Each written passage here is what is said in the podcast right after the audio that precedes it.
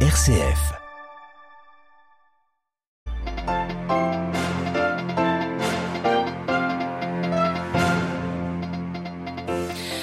De 500 morts depuis le début des combats au Soudan, 330 000 déplacés et 100 000 exilés. Un accord pour une trêve semble se profiler. Nous irons au Tchad, l'un des pays d'accueil des réfugiés. Roquette de Gaza vers Israël et lancée de tirs israéliens contre l'enclave palestinienne. Après la mort d'un prisonnier palestinien d'une grève de la faim, la journée a été particulièrement violente. Nous retrouverons notre correspondante à Jérusalem. Dans ce journal également, l'appel du président de la COP 28 à plus d'énergie renouvelable et des négociations inédites en Finlande entre la droite et l'extrême droite. Radio Vatican, le journal Marine Henriot. Bonsoir. Va-t-on vers une trêve au Soudan? Le gouvernement sud-soudanais vient d'annoncer un accord pour une trêve de sept jours chez son voisin. Le général Abdel Fattah al-Bourhan et le général Mohamed Abdan Daglo ont convenu en principe d'une trêve.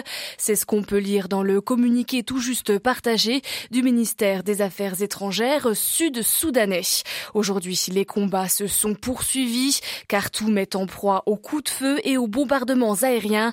Plus de 500 personnes ont été tuées depuis le début de la guerre des généraux le 15 avril. Des milliers de personnes sont également blessées, principalement dans la capitale, où un hôpital a été frappé ces dernières heures. Les civils se voient forcés de fuir les combats entre l'armée et les paramilitaires. Selon l'ONU, 100 000 personnes ont déjà quitté le Soudan et 330 000 se sont déplacés au sein du pays. Parmi ceux qui ont choisi l'exil, nombreux ont trouvé refuge au Tchad voisin ces personnes sont accueillies par les ONG sur place qui se mobilisent. Atcha Onyondon est le directeur de projet du Jésuite Refugee Service, les JRS. Il travaille dans la zone frontalière à l'accueil des réfugiés. On l'écoute. La majorité des arrivants sont des femmes, des enfants et des personnes âgées. Et parmi les enfants, il y a aussi les filles qui sont laissées pour compte, qui se cherchent. Nous sommes en train de faire le dénombrement pour avoir les chiffres exacts, mais les, Nations Unies ont déjà estimé et 10 000 à 20 000 nouveaux arrivés au niveau du cadre de l'Est toujours. Sont-ils en sécurité ces personnes que vous avez accueillies? Ils sont en sécurité. Mais la sécurité est aussi tout à fait fragile. Hein? Fragile par rapport au conflit intercommunautaire qui existait déjà là-bas, dans les villages de Al-Guinéina, et entre les Arabes et les Maralites. La sécurité est un peu fragile, éphémère par rapport au conflit interarmé. Même au niveau du Tchad, nous pouvons oser parler de la fragilité, de la sécurité, malgré les efforts des, forces de l'ordre. Mais il y a un déploiement militaire, il y a des forces euh, tchadiennes qui sont toutes là à la frontière et qui s'occupent euh, au jour le jour de la sécurité de la frontière des biens des personnes. Voilà le directeur de projet du JRS au Tchad. Il était interviewé par Jacques Goll. L'interview est à retrouver sur notre site internet. Nouvelle manifestation antigouvernementale aujourd'hui au Kenya. Un groupe de l'opposition a voulu se rendre au bureau du président dans la capitale Nairobi pour déposer une pétition sur l'augmentation des prix des produits alimentaires, du carburant et de l'électricité. Ils ont été dispersés par la police à coups de gaz lacrymogène. Raila Odinga, le chef de l'opposition et perdant de la présidentielle de l'année dernière, accuse le chef de l'État, William Ruto, d'avoir volé l'élection. Et on reste au Kenya. La justice annonce poursuivre pour terrorisme le pasteur Paul Ntenge Mackenzie. Après la mort de 109 personnes dans une forêt la semaine dernière, le pasteur est accusé d'avoir poussé les adeptes de son Église internationale de la Bonne Nouvelle à mourir de faim en forêt pour, je cite, rencontrer Jésus.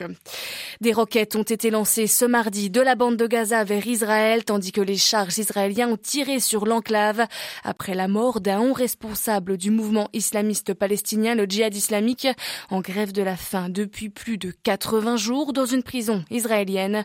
On retrouve à Jérusalem Valérie Ferron.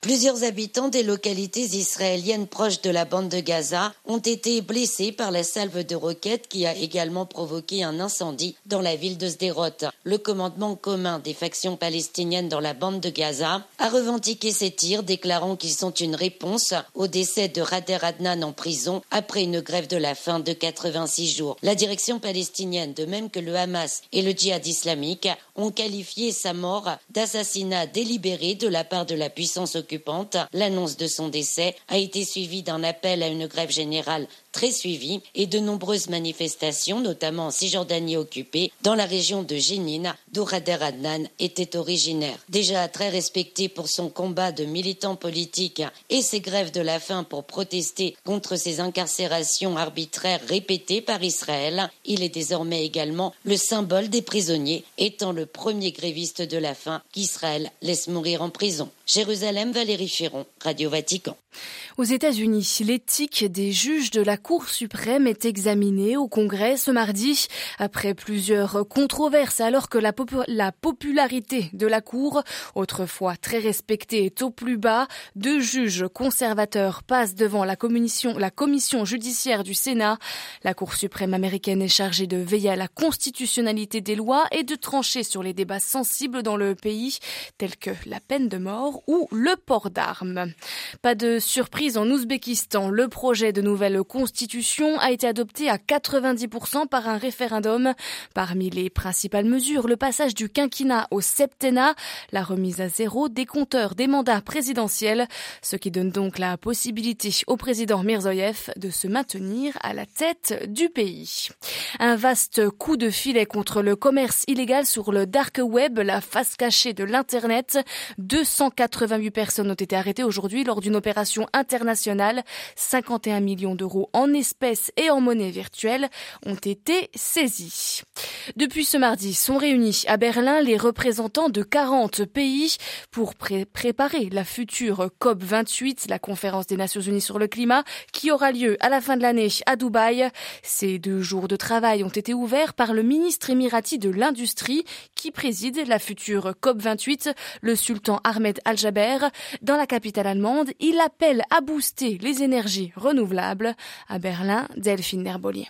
Il faut tripler les capacités des énergies renouvelables et cela d'ici 2030. Ensuite, il faudra encore doubler la production d'ici 2040. C'est l'objectif qu'a lancé le sultan Ahmed Al-Jaber ce mardi à Berlin. Le président émirati de la COP28 n'a en revanche pas évoqué la fin des hydrocarbures et pour cause, il dirige lui-même la compagnie nationale pétrolière d'Abu Dhabi, une double casquette qui lui vaut d'être la cible de nombreuses critiques de la part des activistes climatiques. Ahmed Al-Jaber énumère en revanche d'autres pistes pour réduire les émissions de CO2, notamment les techniques de capture de carbone. Il appelle aussi les pays développés à tenir leurs engagements envers les pays pauvres, à savoir débloquer les 100 milliards de dollars annuels nécessaires à leur transition écologique. Du côté de Berlin, qui accueille cette réunion, on se dit confiant que cette somme sera réunie dès cette année. Berlin Delphine Narbolier pour Radio Vatican. La Finlande se dirige-t-elle vers un gouvernement de coalition entre la droite et l'extrême droite? Les négociations officielles se sont ouvertes aujourd'hui après les législatives d'avril dernier. Les discussions s'annoncent compliquées mais pas impossibles selon le probable futur Premier ministre. La correspondance régionale depuis Stockholm de Carlotta Morteo. Trop de dettes publiques, trop de taxes, c'était le message de campagne du leader de centre droit, Peter Yorpo, et c'est là-dessus qu'il s'est mis d'accord avec l'extrême droite. Le retour de la rigueur budgétaire. Il y a des questions sur lesquelles nous avons des visions différentes, mais nous sommes d'accord sur la nécessité de faire des réformes et nous avons estimé ensemble que les différends ne sont pas insurmontables. Parmi les probables sujets de friction, la politique européenne et les engagements climatiques de la Finlande.